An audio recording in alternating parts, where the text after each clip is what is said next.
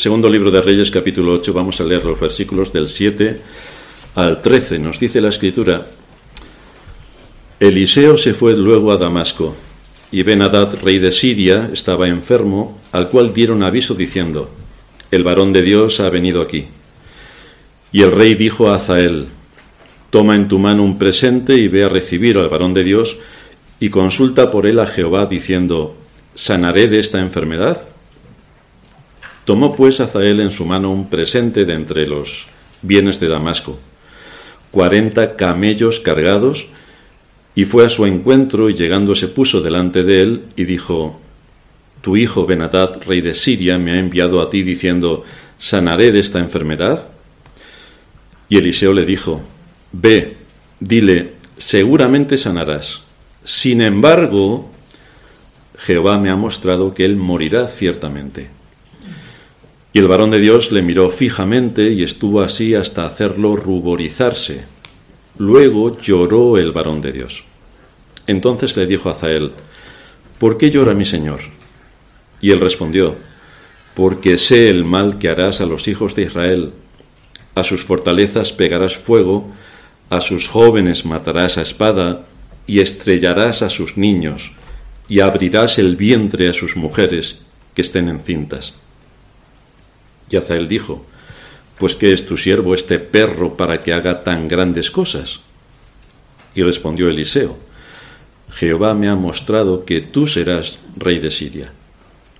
Y Azael se fue y vino a su señor, el cual le dijo, ¿qué te ha dicho Eliseo?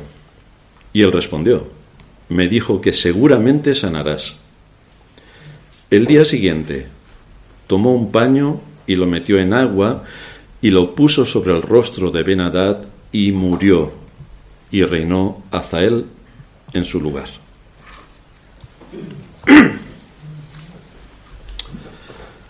Aunque Israel estaba convencido de que todos ellos eran hijos de Dios, por supuesto, ¿quién lo podría dudar?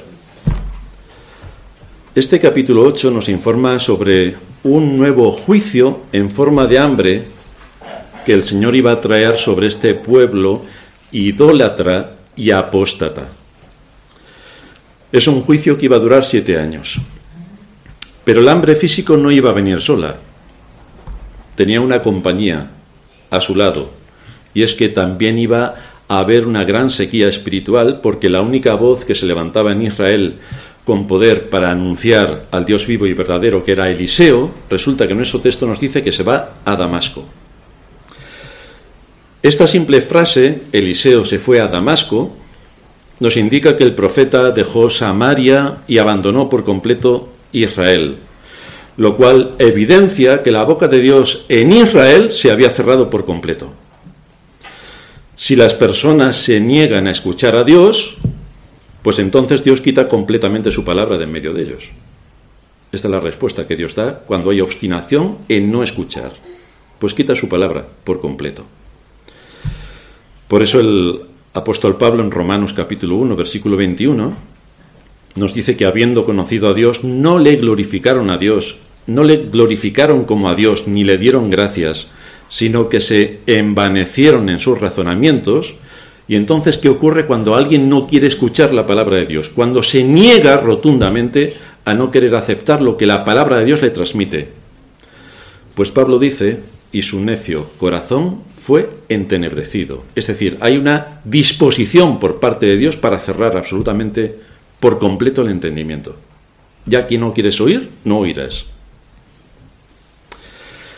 Esto nos muestra algo que lamentablemente se repite a lo largo de la historia y que entre la inmensa mayoría de los que se llaman pueblo de Dios hay una indisposición que les lleva a no querer escuchar sobre un asunto que corresponde a la vida eterna, a la vida eterna.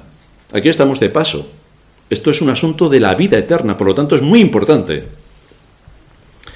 Así que cuando los enviados de Dios abren las escrituras, entonces la inmensa mayoría del pueblo de Dios, como ha ocurrido en Israel, como ha ocurrido a lo largo de la historia y como ocurre también en nuestros días, el que se llama pueblo de Dios todo lo critica, no hay ningún respeto hacia la palabra, ni por supuesto disposición a la obediencia. Todo es cuestionable, todo es criticable, nada me viene bien, todo es excusable. Y esto que ha ocurrido tristemente a lo largo de la historia en Israel y luego a lo largo de la historia en la Iglesia, es lo que hoy también nos invade. La señal de un corazón no convertido es que no acepta ni se somete a las enseñanzas de las Escrituras, sino que siempre busca excusas y justificaciones para que en su caso lo que le dice la palabra no se aplica. A esto la Escritura le llama justicia propia. No necesitan la justicia de Cristo. Cristo imputa su justicia a aquellos que arrepentidos suplican el perdón. Pero si a alguien se le exhorta por medio de las Escrituras y siempre tiene excusas y justificaciones, no le hace falta Cristo. Es decir, es un camino seguro al infierno. Así que si alguien en su condición siempre pone excusas y justificaciones cuando la palabra de Dios le exhorta, debe saber que será muy bienvenido en el infierno. Eso es lo que debe recordar. Curiosamente, no encontramos ningún movimiento en contra del engaño. No encontramos ningún movimiento en contra de la idolatría, que en todos los tiempos ha invadido la Iglesia y en aquellos tiempos invadió Israel. No se ha dividido ninguna iglesia porque unos querían ser muy idólatras y los otros más idólatras todavía. No, ninguna iglesia se ha dividido por esto. Todas están tan contentas. Ninguna iglesia se ha dividido porque unos querían hacer el payaso y otros el repayaso. Tampoco. Tampoco. Van todos tan contentos porque van a hacer ejercicio no sé de qué. Todas las iglesias falsas siguen persistiendo en su falsedad blasfema, lo cual no deja de sorprendernos. Pero sí vemos que en las iglesias verdaderas siempre hay personas que atentan contra la doctrina, y si no pueden contra la doctrina, contra el que anuncia la doctrina, contra el mensajero. De manera que despliegan toda su maldad lanzando un ataque contumaz y destructivo contra la palabra que les es predicada o contra el mensajero que la expone. Depende de lo que vean más frágil. Esto es lo que hicieron los israelitas. Es decir, no tenemos que irnos muy lejos para decir, esto estará pasando en nuestros días, pero bueno, esto es lo que estaba pasando en los israelitas, lo que ha pasado en la historia de la Iglesia a lo largo de los siglos y de lo que pasa hoy. Efectivamente, estamos en esa situación. Como ya hemos dicho muchas veces, una de las mayores bendiciones de Dios es cuando en medio de su iglesia pone pastores según su corazón que las alimenten con ciencia y con inteligencia. Y uno de los mayores castigos es cuando estos pastores son quitados del rebaño. Pero tenemos pastores. Bueno, si tenéis pastores falsos, pues ya lleváis un buen camino. Por vivir en una época de apostasía, muchos en Israel tenían que responderle de esta manera al profeta Jeremías. Jeremías 14, 16. La palabra que nos has hablado en nombre de Jehová, no la oiremos de ti. Tiempos de apostasía. Hoy predicas el Evangelio a la iglesia, a la cristiandad en general. Y dicen exactamente lo mismo.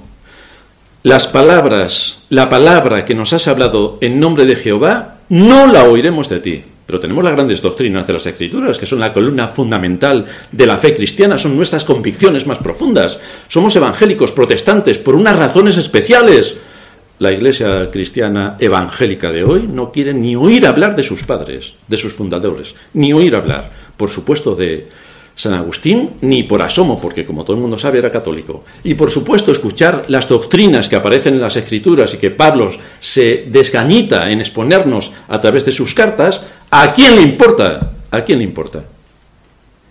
Si tenemos la religión buenista, ¿a quién le importa lo demás?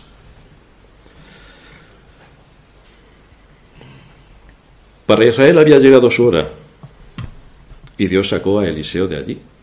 ¿No queréis escuchar la palabra? Pues no hay palabra. Su destino fue Damasco. Damasco es una de las ciudades más antiguas del mundo, con la excepción de Jerusalén. Flavio Josefo dice que fue fundada por Uz, el hijo de Arán y nieto de Sem, y se menciona ya en Génesis capítulo 14, versículo 15, en los días de Abraham, dos mil años antes de Cristo.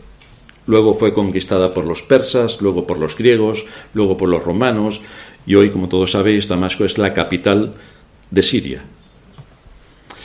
Dios hizo uso de Eliseo en Damasco, pero en este caso no estaba comisionado para sanar a un leproso, como sí hizo en los milagros en, Israel, ni para restaurar un niño muerto a la vida, ni para hacer que las aguas amargas se convirtieran en dulces, ni llevaba buenas nuevas, sino que iba a anunciar la muerte del rey sirio.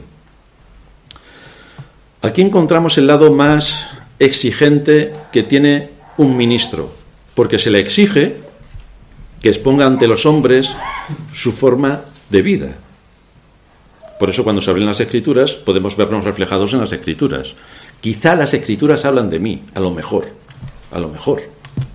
Si no hablan de ti, entonces no te están predicando las escrituras. Ahora, si cuando hablan las, ah, se abren las escrituras hablan de ti, entonces puedes estar seguro que el mensaje está siendo usado por el Espíritu de Dios para tocar tu corazón.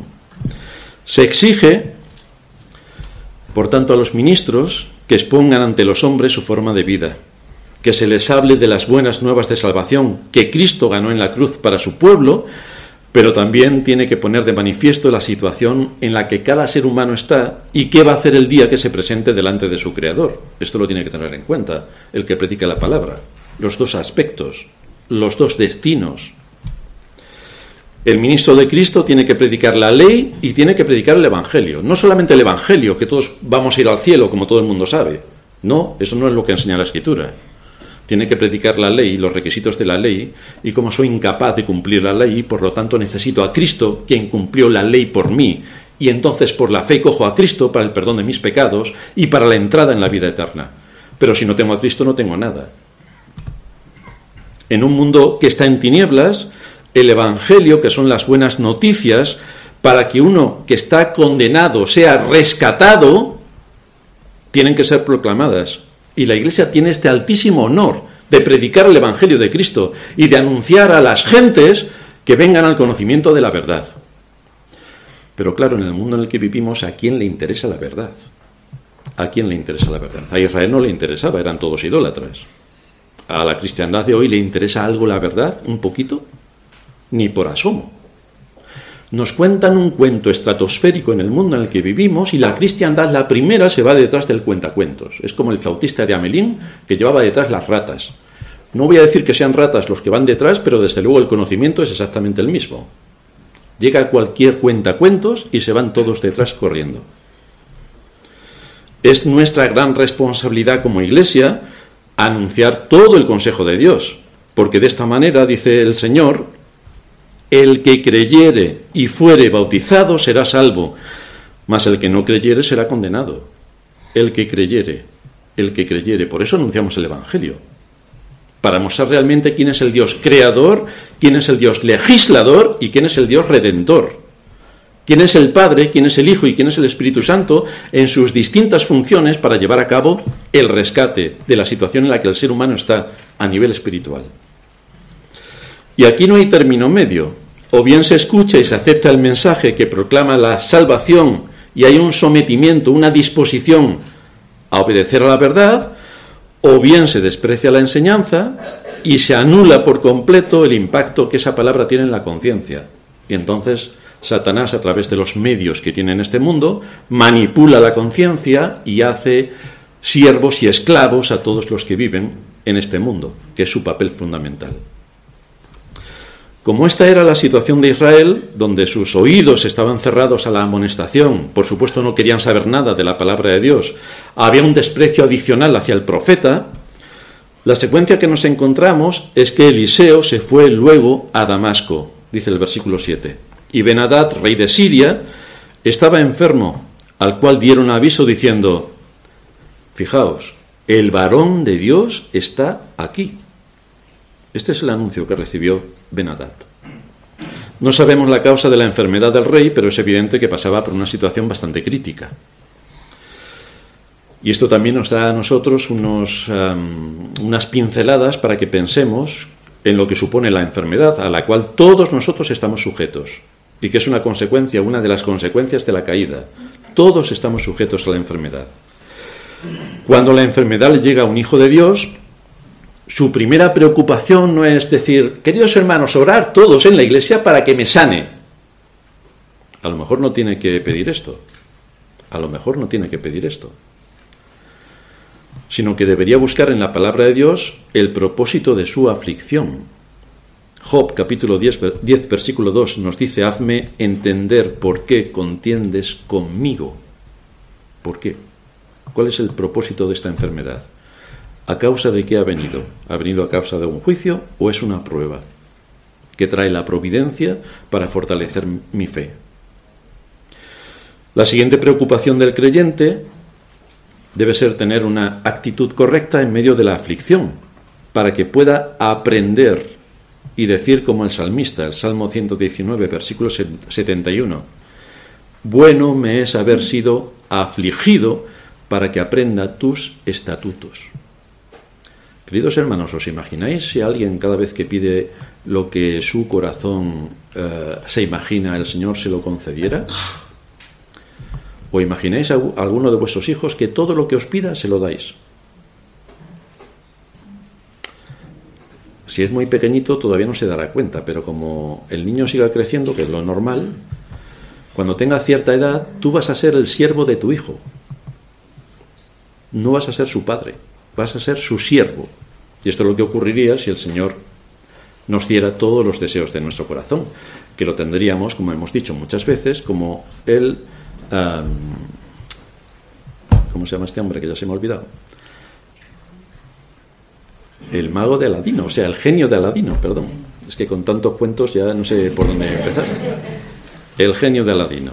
Así que muchos se acercan a Dios como si fuera el genio de Aladino te concedo tres deseos. Bueno, pero es que el creyente en general tiene 300, así que no veas tú hasta que termine. Por eso en sus oraciones parece que saca la lista de la compra y en vez de glorificar a Dios y darle gracias, se pone a demandar todo lo que le hace falta. Un coche nuevo, una casa nueva, un trabajo nuevo, una mujer nueva, y así va siguiendo. El marido también entra en la categoría. Estamos en la escuela de la vida y por tanto todo lo que nos ocurre tiene un propósito específico que Dios en su soberanía nos ha enviado, aunque nosotros no entendamos absolutamente nada de lo que está pasando. Pero si nosotros hacemos lo que tenemos que hacer y las cosas vienen de forma completamente opuesta, entonces es un asunto de la providencia divina en la cual debemos descansar. En el caso que tenemos ante nosotros, Benadab no era un creyente, no era un hijo de Dios, que había caído enfermo, sino que era un rey impío el que había caído enfermo. Dice el versículo 8 que el rey dijo a Azael, toma en tu mano un presente y ve a recibir al varón de Dios y consulta por él a Jehová diciendo, ¿sanaré de esta enfermedad? Así que aquí nos encontramos con una situación bastante sorprendente. Si nos vamos al capítulo 6, versículo 31 de este segundo libro de Reyes, está hablando el rey de Israel, creyente como todo el mundo sabe, y dice sobre Eliseo, así me haga Dios y aún me añada si la cabeza de Eliseo, hijo de Safat, queda hoy sobre él. Es decir, tenía la intención de cortarle la cabeza. Pero solo un tiempo relativamente corto después nos encontramos a un rey extranjero impío, claro que no sabemos quién era más impío, si el israelita o el sirio, creo que estarían en el mismo bando pero el israelita tenía algunas nociones más acerca del Evangelio. Pero encontramos a un rey impío que lo identifica como hombre de Dios. Es decir, en su país no era nada. Pero vemos que en Siria sí que se le identifica como hombre de Dios. Y el rey le hace una pregunta referida a su vida o a su muerte. El texto es bastante específico al citarnos de manera precisa cómo Eliseo era reconocido fuera de Israel como el hombre de Dios, mientras que en Israel lo despreciaban. Vaya, nos suena bastante a cuando el Señor vino, que vino a los suyos, y los suyos no le conocieron. ¿Quién es este? Que no viene en un caballo blanco de general con su gran ejército y nos libra de estos romanos. Esto nos muestra la condición humana en general y la de la Iglesia en particular, donde los pastores que se esfuerzan en ser rigurosos delante de Dios para mantener una Iglesia sana suelen ser despreciados. Una Iglesia sana se caracteriza por tres aspectos fundamentales. la predicación rigurosa de la palabra, es decir, no solamente me tienen que contar lo que dice la palabra, sino tengo que ver luego las aplicaciones, cómo esto se profundiza y se aplica a mi situación particular. Esa es una predicación sana. Si nos cuentan una historia bíblica, para eso ya tenemos la escuela dominical, que nos cuentan historias bíblicas, pero en la predicación se, se espera que se profundice en el sentido de lo que nos está exponiendo el texto y se saquen las aplicaciones pertinentes para saber cómo ese texto, con lo que está diciendo, cualquier texto de las Escrituras fue puesto ahí por el Espíritu Santo, por tanto, ¿qué es lo que ese texto tiene que decirme a mí? Y esto es la labor de los que predicamos, el sacar del texto las aplicaciones para exponerlas a la congregación. Así que este es uno de los tres aspectos fundamentales. El segundo, el uso correcto de las ordenanzas, como ya hemos estado viendo, por ejemplo, respecto a la mesa del Señor. No cualquiera puede tomar la mesa del Señor. No cualquiera que diga ser creyente puede acceder a la mesa del Señor. Hay unos requisitos previos que establece la Escritura y que debemos observar. Y en tercer lugar, una iglesia sana se caracteriza por, esto es una bomba, la disciplina. Vaya, o sea que en esta iglesia se disciplina. Pues sí. Pero es que en la iglesia de mi amigo no disciplinan a nadie. Pues estupendo. Pero una de las señales distintivas de una iglesia que está en su sitio es que hay disciplina. No se trata de disciplinar a todos, sino que cuando uno se sale del camino que debe seguir, pues evidentemente el pastor le va a llamar la atención y lo va a corregir, y si se niega rotundamente en corregir sus caminos, pues entonces habrá disciplina, después del proceso pertinente que lleva todo esto. Es porque se predica la palabra con rigor, por lo que los miembros de una iglesia están expuestos a la disciplina. Y al aplicarse la disciplina, esto afecta al uso de las ordenanzas, especialmente a la mesa del Señor. Una iglesia puede tener una buena predicación, pero si luego no se supervisa a los miembros ni se corrige el pecado, pues entonces de qué sirve la predicación y de qué nos sirve la iglesia. Porque para eso ya tenemos YouTube, que le damos un botón y fijaos que los pastores que aparecen en YouTube, que muchos de ellos son muy buenos, no nos va a corregir, ni nos va a exhortar, ni nos va a llamar al despacho, ni nos va a poner la caja de pañuelos al lado, ni todo lo demás. Nada de todo eso va a existir. Pero una iglesia se caracteriza por unas ah, particularidades que enseña la escritura y por lo tanto tenemos que ejercer en el contexto donde Dios nos ha puesto. Así que, al igual que tuvo que hacer Eliseo, los pastores de hoy, siguiendo la estela que nos marca Pablo en 2 de Timoteo 2.25, que con mansedumbre corrija a los que se oponen, por si quizá Dios les conceda que se arrepientan para conocer la verdad por si quizá Dios, por si quizá Dios les conceda que se arrepientan. Es cierto que al que es rebelde la palabra siempre tiene algo que objetar, siempre objeta algo a la palabra. Que el pastor no va al ritmo que a él le gustaría, que tenía que hablar más fuerte, que tenía que hablar más débil, que tenía que hacer más movimientos con las manos, que no tenía que encender todas las luces, que las tenía que apagar. O sea, quien no quiere estar es que no quiere estar y busca siempre 27 impedimentos. Pero gracias al Señor que hay también verdaderos creyentes que valoran, aprecian, cuidan y estiman a sus pastores por el bien que esto supone para sus almas y porque reconocen, como enseña la Escritura, que son un don de Cristo a la Iglesia. En ese caso la Iglesia permanece unida, hay paz y entonces puede asumir los grandes retos que tiene tanto para la edificación de los creyentes como para anunciar el Evangelio a los impíos. Estas son las grandes responsabilidades que tiene la Iglesia y ninguna otra. Predicar el Evangelio para que los creyentes maduren en la fe y alcanzar a otros para ah, la salvación. El rey dijo a Zael, toma en tu mano un presente y ve al varón de Dios y consulta por él a Jehová diciendo, ¿sanaré de esta enfermedad? Lo que sí vemos ahora en el carácter de Benadad es que ya no es soberbio y altivo. La enfermedad le ha dejado en su sitio. Así vemos como Dios usa muchas veces la enfermedad para aquellos que son soberbios y altivos y ¡buf! La enfermedad los aplaca bastante. Y es lo que ocurrió con este rey.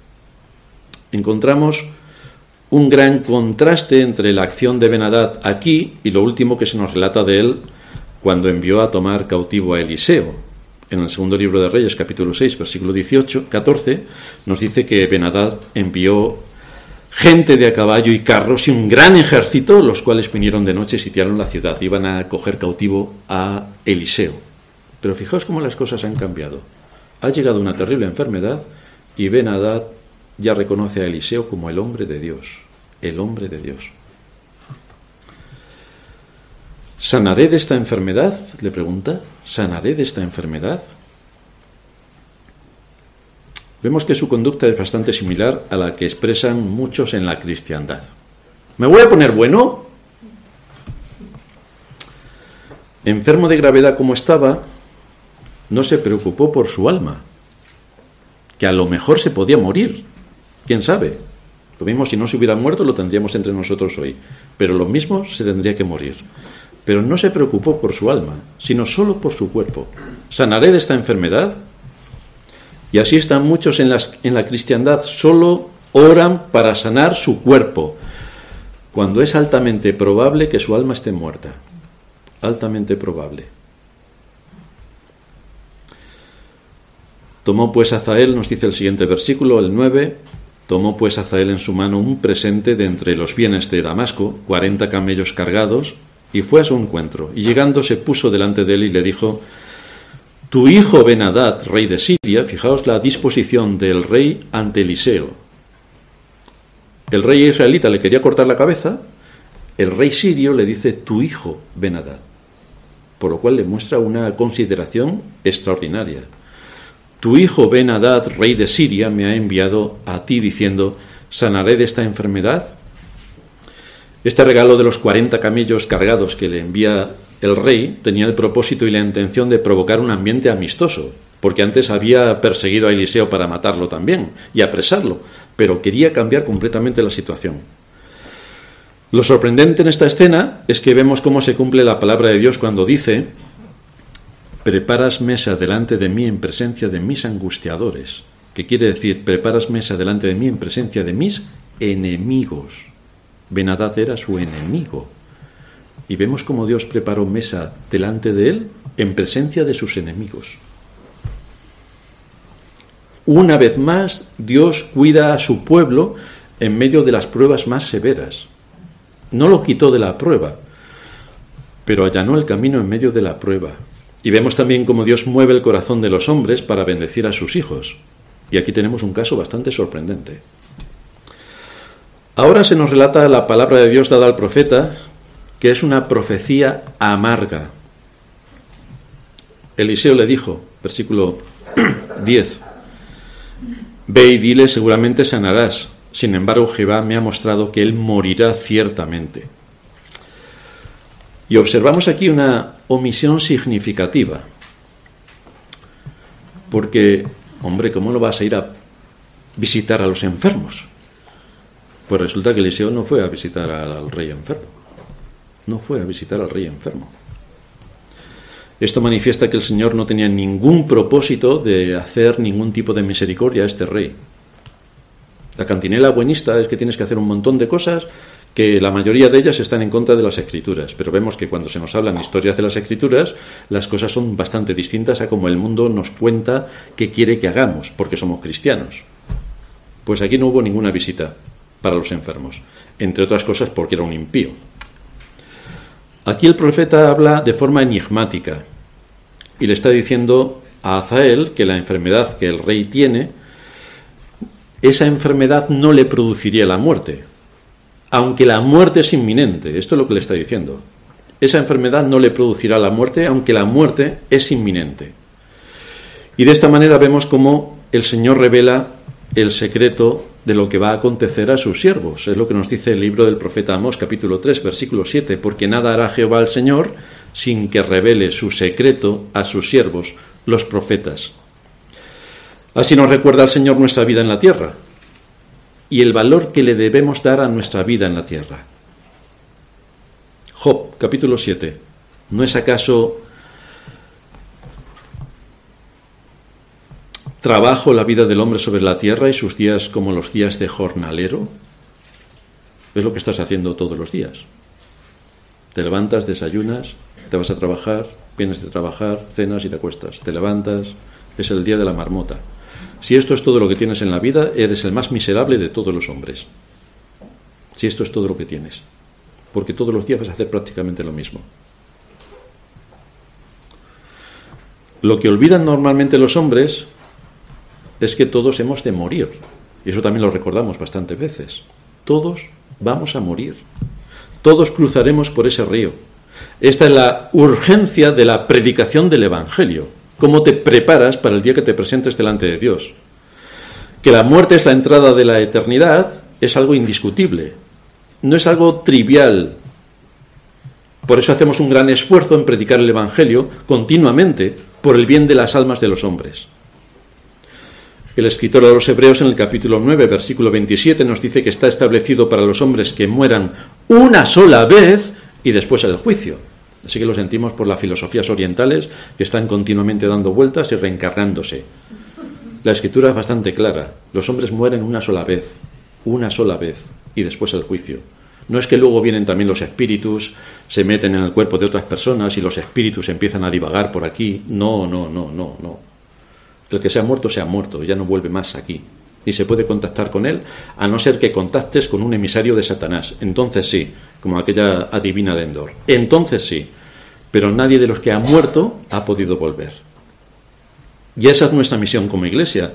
Predicar a tiempo y fuera de tiempo, enseñar, instruir, corregir, con el propósito de, los, de que los creyentes sean maduros, enteramente preparados para toda buena obra. Y esta buena obra significa que cumplamos con nuestro deber en este mundo. Allí donde Dios nos ha puesto, en nuestro trabajo, en nuestra familia, en nuestra iglesia, en nuestra sociedad, participando activamente en todos los ámbitos donde podamos ser luz en medio de este mundo lleno de oscuridad.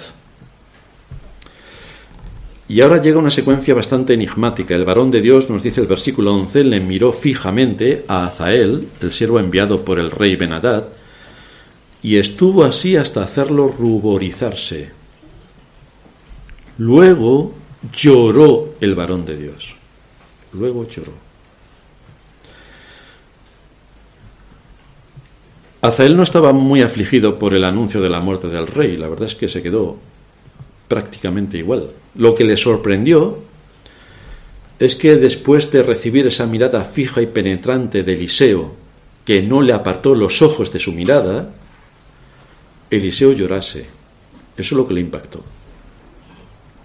En el original la palabra ruborizarse significa también perplejo, se quedó perplejo y confuso. Porque este hombre de Dios, el profeta de Israel, mirándome a los ojos, manteniendo la mirada, acaba llorando. ¿Por qué? ¿Qué es lo que está pasando por su mente?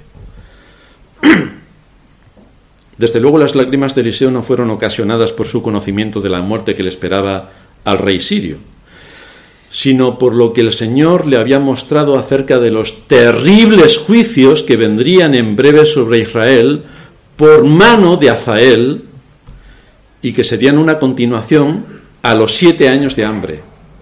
Es decir, lo que aquí está eh, perfilando Eliseo es que no solamente vendrían siete años de hambre, sino una terrible carnicería. Esto es lo que está perfilando. Y por esto está llorando. Desde luego en sus lágrimas vemos a Eliseo prefigurando al Señor que lloró sobre Jerusalén. Lo teníamos en el texto de introducción, en Lucas capítulo 19, a partir del versículo 41. Allí nos dice el texto que cuando el Señor llegó cerca de la ciudad, al verla lloró sobre ella diciendo, oh si también tú conocieses, a lo menos en este día, lo que es para tu paz. Mas ahora está cubierto para tus ojos. No lo quisieron ver, no lo quisieron reconocer, pues se cerró, se cerró.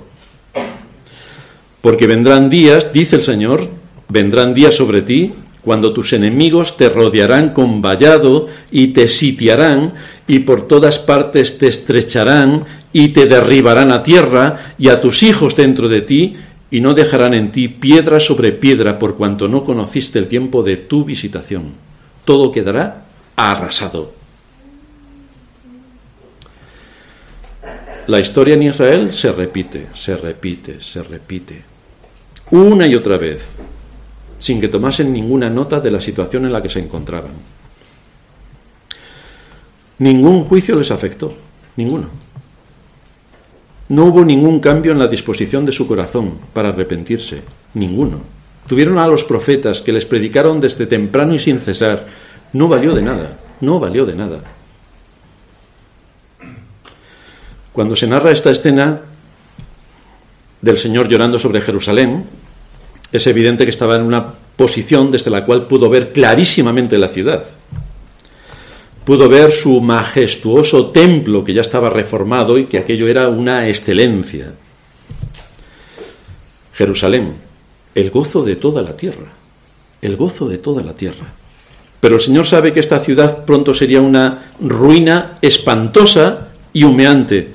Miles y miles de sus habitantes estaban condenados a encontrar la muerte de una manera horrible a manos del ejército romano, porque no quisieron reconocer a Cristo como su Señor. Esto trajo un juicio bastante considerable. Es por esto que el Señor estalla en lágrimas y se lamenta, oh si en este día tú, aún tú, conocieras las cosas que pertenecen a tu paz. Y no querían la paz. Rebelión continua contra Dios, atentado contra sus mandamientos, desobediencia, ingratitud, falta de atención a su palabra. Cristo mismo estuvo entre ellos, aquel a quien esperaban con tanto énfasis y que les había sido anunciado por los profetas, pero no quisieron reconocerle. No, les predicó la palabra. El maestro de los maestros les predicó la palabra, el pastor de los pastores les predicó la palabra y cerraron sus oídos no aceptaron su palabra y despreciaron al ungido de Dios. Pero hoy la cristiandad está igual. Está exactamente igual. Se le predica la palabra y lo único que te dicen es, tú te crees muy listillo, que te sabes la Biblia de memoria. Vaya, pues no estamos hablando de que yo soy listillo, estamos hablando de que te vas al infierno. ¿A quién le importa? ¿A quién le importa? Si tenemos la religión buenista. Poco importa lo que enseña la Escritura, ni las advertencias severas que clarísimamente hace sobre el engaño que se produce desde la Iglesia, desde la Iglesia, desde el engaño que lleva a cabo Satanás en medio de las naciones que son suyas, son de su propiedad. A nadie le importa, a nadie le importa. El buenismo invade la cristiandad y es incapaz de identificar el engaño al que Satanás les está sometiendo. Queridos hermanos, alguien en el pueblo de Israel, teniendo los cinco primeros libros de la Biblia, teniendo los diez mandamientos, ¿a alguien se le ocurriría ponerse de rodillas delante de un Baal? Pues todos. Pero si tienen los diez mandamientos, el segundo lo prohíbe tajantemente. ¿A quién le importan los mandamientos?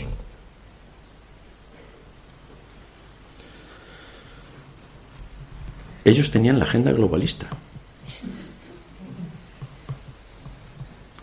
los profetas narran que en todas las calles de Jerusalén había ah, nombres y estatuas de Baal. Todo estaba infectado por Baal. Todo estaba lleno de Baal. A sus propios hijos los sacrificaban a Baal. Y esto no es lo que la iglesia de hoy está haciendo, la cristiandad está haciendo con sus propios hijos. No los está entregando al Baal de este mundo, no les está permitiendo que le enseñen todo tipo de asuntos que intoxican la conciencia y que en otros tiempos deberían haber sido llevados sus maestros y sus políticos a la cárcel por los graves crímenes que están cometiendo contra la conciencia de los más débiles, de los pequeñitos, con todo lo que supone la agenda globalista y todo lo que están persiguiendo con la ideología de género y todo lo que están arrasando en las conciencias de los más débiles o si en este día tú, aún tú, conocieras las cosas que pertenecen a tu paz. Pero Jerusalén no quiso, no quiso. Los israelitas en general, cuando estudiamos las escrituras, vemos que siempre han actuado en contra de la palabra de Dios. Esto nos suena también mucho a la cristiandad. Ya vemos en la historia de la iglesia como la iglesia de Oriente y la iglesia de Occidente se parecen, vamos, se parece en nada a lo que la escritura enseña de cómo tiene que ser una iglesia y la cristiandad de hoy, el mundo evangélico, con sus payasadas en medio de, y los circos en medio de la congregación, cuando se trata de adorar solemne y reverentemente a Dios, todo lo que despliegan para acabar con la verdadera adoración. Lo que hacen es profanar el nombre de Dios, aunque ellos digan que van a adorar. En vez de que en medio del pueblo de Israel hubiera arrepentimiento, lo que hubo fue endurecimiento. En vez de que hubiera conversión, lo que hubo fue apostasía Y exactamente igual estamos en la cristiandad de nuestros días. El asunto es que cuando los pecadores se endurecen, Dios por su parte los endurece. Cuando los pecadores no quieren oír, Dios por su parte cierra su boca. Por eso dice el Señor en este texto, pero ahora están estas cosas ocultas a tus ojos. Se van a quedar absolutamente sin ningún tipo de predicación y la palabra no les va a llegar. Se quedarán mis siervos mudos. Si Jerusalén no se arrepentía, un terrible juicio caería sobre ellos. La ira de Dios sería derramada, como al igual que ocurriera en tiempos de Eliseo, de Jeremías o del resto de los profetas, Israel nunca conectó los juicios con el hecho de que se tendrían que arrepentir de sus pecados. Nunca lo conectó. El asunto es, viviendo en el mundo en el que vivimos, con el mal en grado superlativo, ¿alguien espera que sigamos viviendo tranquila y plácidamente hasta el final de nuestros días y que, miram, y que muramos de viejos con ciento y pico años en nuestra cama rodeado de nuestros hijos? ¿Alguien se piensa que eso va a ocurrir así? Porque si lo piensa, despierta que está soñando. Con lo que está pasando en el mundo, nadie piensa que va a venir un juicio estratosférico. ¿Y cómo vienen los juicios de Dios? Cae una plaga del cielo así de forma ah, aleatoria, porque para castigar a Israel Dios usó a Benadad y crujió a Israel. Después, para castigar a Israel, Dios va a usar a Azael y los va a crujir. Para castigar a Israel, Dios usó a Nabucodonosor, que los arrasó Dios usó a los persos, a los persas, a los medos, a los griegos, a los romanos. ¿Cómo ha enviado Dios sus juicios? A través de los propios hombres, usando el pecado del hombre para castigar a su pueblo, de una manera fulminante. ¿Y qué esperamos que pueda ocurrir hoy? No pasará nada, estaremos tranquilos. Es decir, se pervierte el juicio, se pervierte eh, el sentido común, se intoxican las conciencias, estamos en Sodoma y Gomorra, que ya les gustaría Sodoma y Gomorra estar como nosotros, de mal quiero decir, y aquí no va a pasar nada. ¿Pensáis que no va a pasar nada? ¿Pensáis que Dios no va a enviar un juicio terrible? Pues por supuesto que lo va a enviar. Por supuesto que lo va a enviar y nuestros ojos lo verán.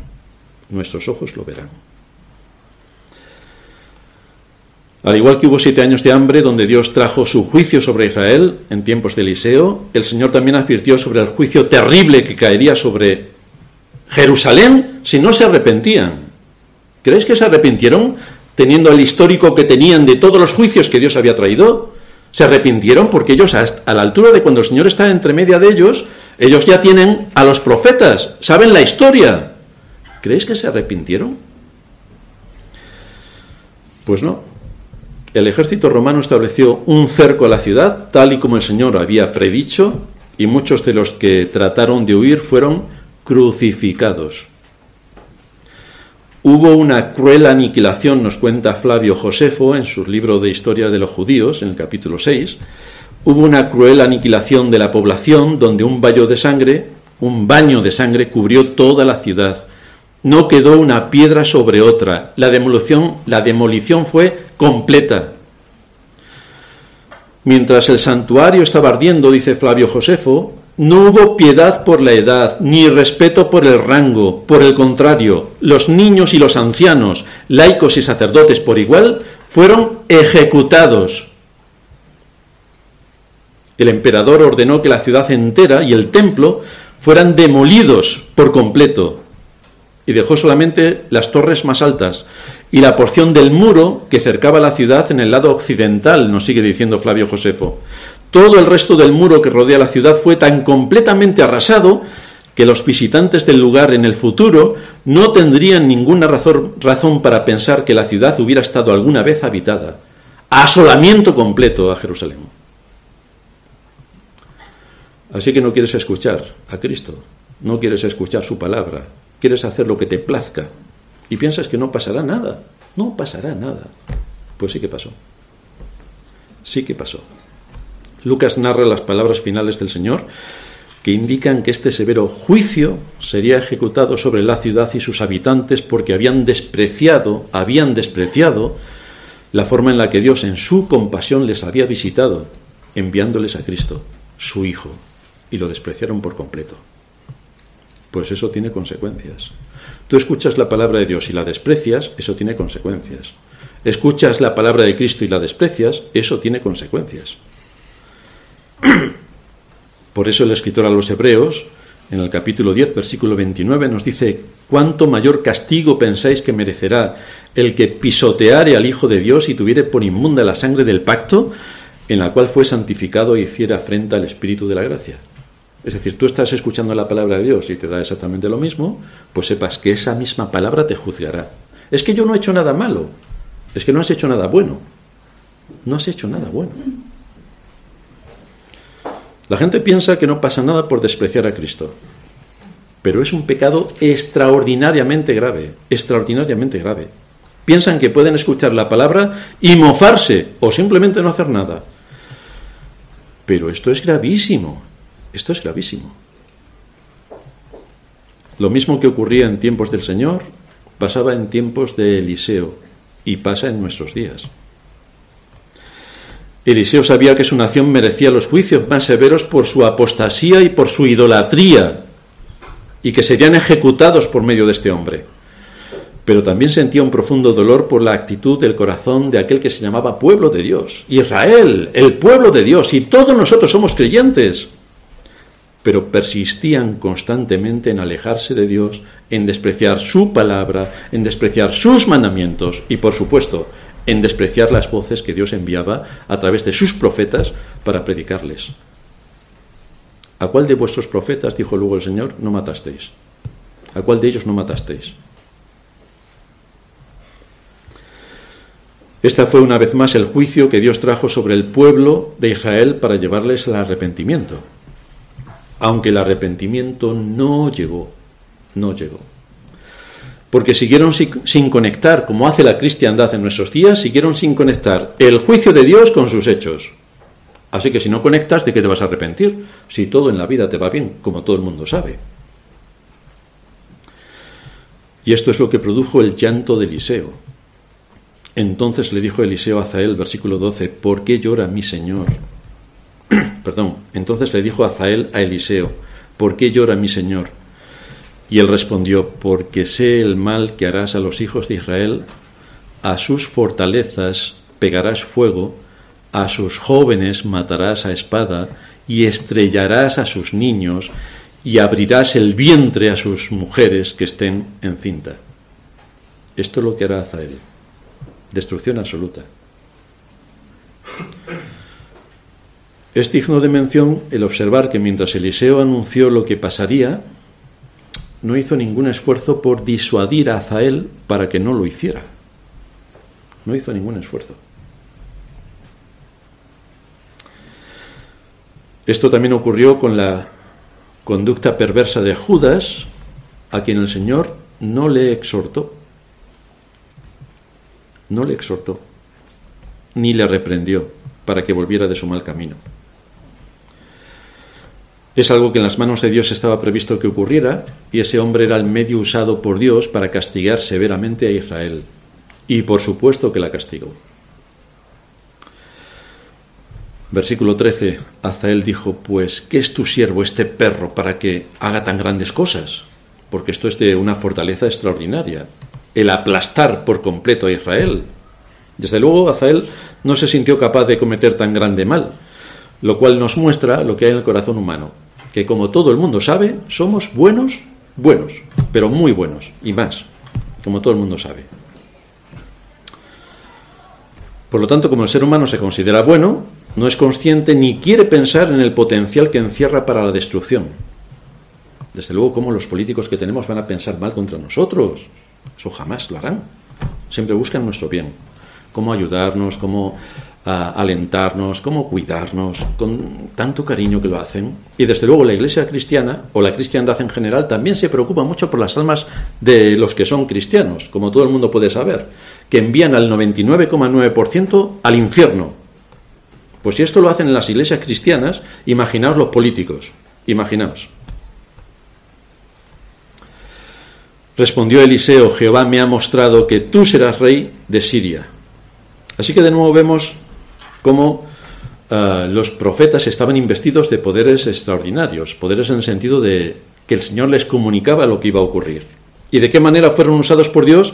Para predicar su palabra, para amonestar a su pueblo, a fin de que dejasen sus caminos y se volviesen al Dios que les sacó de la tierra de Egipto, de casa de servidumbre, que los arrancó de allí. Pero no reconocieron tampoco todo lo que Dios en su misericordia les había hecho en el pasado. Nada. La, memoria borrada por completo. Y él se fue, nos dice el versículo 14, y vino a su señor, el cual le dijo, ¿qué te ha dicho, el, qué te ha dicho Eliseo? Y él respondió, me dijo que seguramente sanarás. Vaya, me dijo que seguramente sanarás. Así que le contó la mitad de las cosas que Eliseo le había dicho. Ya sabéis lo que pasa con contar la mitad de las cosas, de una verdad. Si cuentas la mitad de la verdad, estás contando una estratosférica mentira. Eso es la parte de, de la mentira, que algo lo des por verdad con matices. La mentira es la verdad con matices. Fijaos que así engañó Satanás a Eva, con medias verdades, porque le dijo, ah, no puedes comer de ningún árbol del huerto. No, de, de lo que no puedes comer es de uno, no de todos. Pero sí empezó el engaño. No negó tampoco la existencia de Dios, como hoy se empeñan el mundo en el que vivimos en enseñar que Dios no existe, como todo el mundo sabe, nada más salir al campo, tú ves todo lo que hay y ves las estrellas y dices, esto es de casualidad. En el caso de Adán y Eva, Satanás no negó a Dios, sino que lo que Dios decía no era exactamente como él lo decía, había matices, por lo cual también le inyectó el engaño. Cuando Satanás tentó al Señor, fijaos que lo hizo utilizando las escrituras, pero pervertidas. Porque tú a las escrituras le puedes hacer decir lo que tú quieras que diga, tanto en un sentido como en otro. Por eso necesitamos pastores fieles que nos prediquen con rigor las escrituras y que no nos cuenten un cuento. Cuán atentos debemos estar para no dejarnos engañar por el mundo que nos rodea, cuyo propósito único es alejarnos de la palabra de Dios y tomar como válidos sus razonamientos, porque si tú escuchas al mundo, te convence. Si no contraargumentas, te convence, porque tiene un despliegue de poder encantador y seductor extraordinario. Si no podemos servir a dos señores, resulta que en el mundo tenemos a un señor poderoso y perverso, que siempre está imponiendo su criterio en contra del verdadero Señor. Lo impuso en la caída de Adán y Eva. Lo impuso a lo largo de toda la historia de Israel. Lo ha impuesto a lo largo de toda la historia de la Iglesia. Y hoy también lo impone. Hoy también lo impone. El, el papel de la Iglesia fundamentalmente es traer luz, la luz que este mundo necesita, porque este mundo promete mucho, te promete mucho, te promete todo, pero no cumple nada. Realmente Satanás te promete todo, pero luego no cumple nada de lo que te ha prometido. Desde luego en la mente de Azael sí que tenía Satanás de su parte. Ya estaba cerrado el plan para acabar con la vida del monarca, por lo tanto su oposición, su posición de alguien muy cercano al rey como era, le llevó a buscar el mejor momento y la mejor ocasión cuando no hubiera testigos porque ya que él era un hombre de confianza, iba a llevar a cabo su siniestro plan. El texto nos dice en el versículo 15 que al día siguiente tomó un paño y lo metió en agua y lo puso sobre el rostro de Benadad y murió y reinó Azael en su lugar. Si uno es un poco cándido, ah, piensa que le puso el paño en la frente para librar su fiebre como hacían nuestras madres cuando éramos pequeños. Pero no está hablando de esto. No está hablando de esto. No está diciendo que le puso el paño en la frente, sino un paño mojado en su rostro. Y otra versión dice, hasta que murió. Es decir, lo asfixió, lo asesinó. Esto es lo que hizo el perro rabioso de Azael. Asesinó al rey. Por eso el profeta le había dicho, de esta enfermedad no morirá. Pero el Señor me ha declarado que su muerte es inminente. Efectivamente, al día siguiente murió. Pero no fue por esa enfermedad, fue porque Azael lo asesinó. Pero Dios usó el pecado de este hombre perverso para aplicar su justicia contra el rey sirio. ¿No se había levantado el rey sirio contra Israel y había destrozado todo lo que pilló a su paso? Pues este rey sirio tuvo también su paga. ¿No se levantó Nabucodonosor y arrasó Israel? ¿No se levantó el reino caldeo para arrasar Israel? Pues luego el Señor envió al reino medo-persa y arrasó al reino caldeo. Así que ni siquiera a los malos que Dios usa para cometer, eh, para llevar a cabo su providencia y ejecutar sus juicios, ni siquiera estos los perdona, sino que luego viene detrás otro que ejecuta sus juicios sobre el que Dios ha usado para ejecutar los juicios. Es así como funciona la providencia. Terminamos con tres aspectos, tres puntos importantes que debemos destacar. En primer lugar, vemos en la historia de Israel el contraste entre el creyente y el impío. El matiz curioso aquí es que Israel se consideraba creyente siendo impío. Este es el matiz considerable. Se consideraba creyente siendo impío. Ese es el gran reto que tenemos todos por delante. Tenemos que hacer un autoexamen para asegurarnos de que vamos en el camino correcto porque no queremos oír, no queremos oír de la boca del Señor, nunca os conocí. Pero Señor, si estuve 37 años en la iglesia y yo cantaba con todos, yo escuchaba tu palabra, yo me senté allí en la iglesia todos los domingos y resulta que nunca os conocí. Así que tenemos que hacer un examen profundo para que no sea el mundo quien dicte sus normas sobre nosotros, sino la escritura. Tenemos que examinarnos.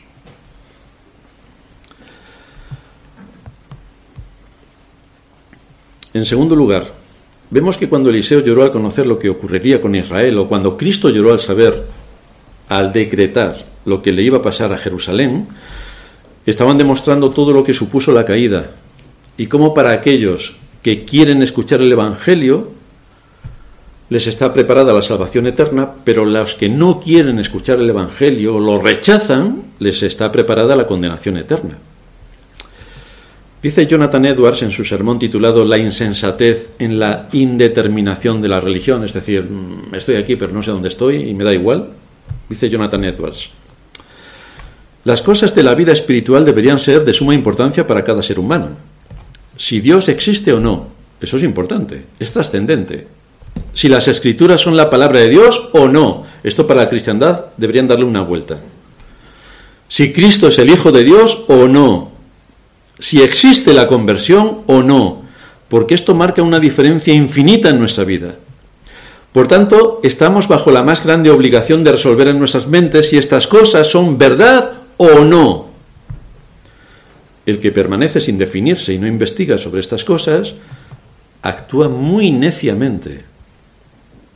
En vez de buscar e investigar acerca de los argumentos a favor y en contra, la gente ocupa su mente con cosas infinitamente menos importantes y actúan como si no les importara si existe la eternidad o no.